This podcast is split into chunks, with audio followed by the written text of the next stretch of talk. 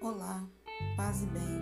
Meu nome é Beatriz e faço parte do Ministério de Música Isaías. Hoje, no quinto dia de estudo, falaremos sobre Judite, uma das sete mulheres de honra empoderadas pelo Espírito Santo. Judite era uma viúva, porém ainda jovem e muito bonita, muito temente a Deus e de conduta irrepreensível. No livro de Judite, vemos que o rei Nabucodonosor ameaçava gravemente o povo de Israel através do seu general Holofernes. Os israelitas ficaram desesperados, pois sabiam que ele estava arrasando e saqueando tudo o que encontrava pelo caminho.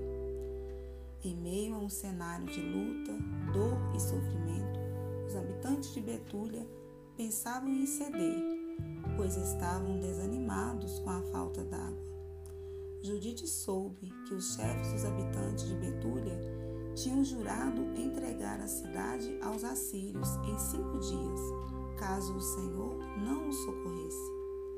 Judite orou com grande instância a Deus, uma oração intensa, regada a jejum, grande louvor e lágrimas, e por meio da oração planejou uma ação que traria a vitória a seu povo.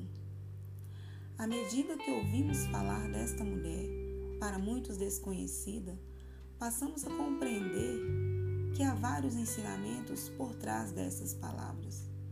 Judite era uma mulher de profunda oração e jejum. Nos momentos difíceis, ela orava, clamava o auxílio do Senhor, na certeza de que seria atendida. Não havia dúvida em seu coração. A exemplo de Judite, busquemos a Deus com orações e jejuns, e com certeza venceremos a cada dia as lutas e os desafios de nossa vida. Ela era uma mulher de fé e coragem, estava sempre em oração e por isso não desanimou diante da difícil situação do seu povo. Confiando em Deus e tendo discernimento, planejou uma ação que concederia vitória a eles. E quantas vezes, diante das dificuldades, nos desanimamos, nos deixamos vencer pela fraqueza e pelo medo?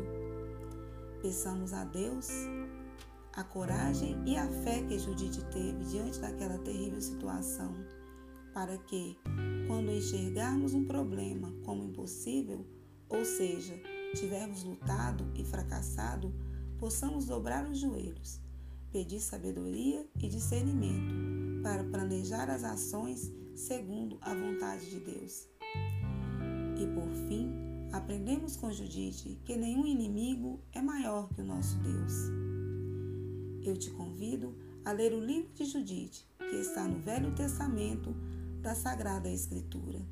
Assim, você conhecerá e poderá desfrutar de tudo o que Deus nos fala por meio dos 16 capítulos que compõem o seu livro. Agradeço pela atenção e que Deus os abençoe.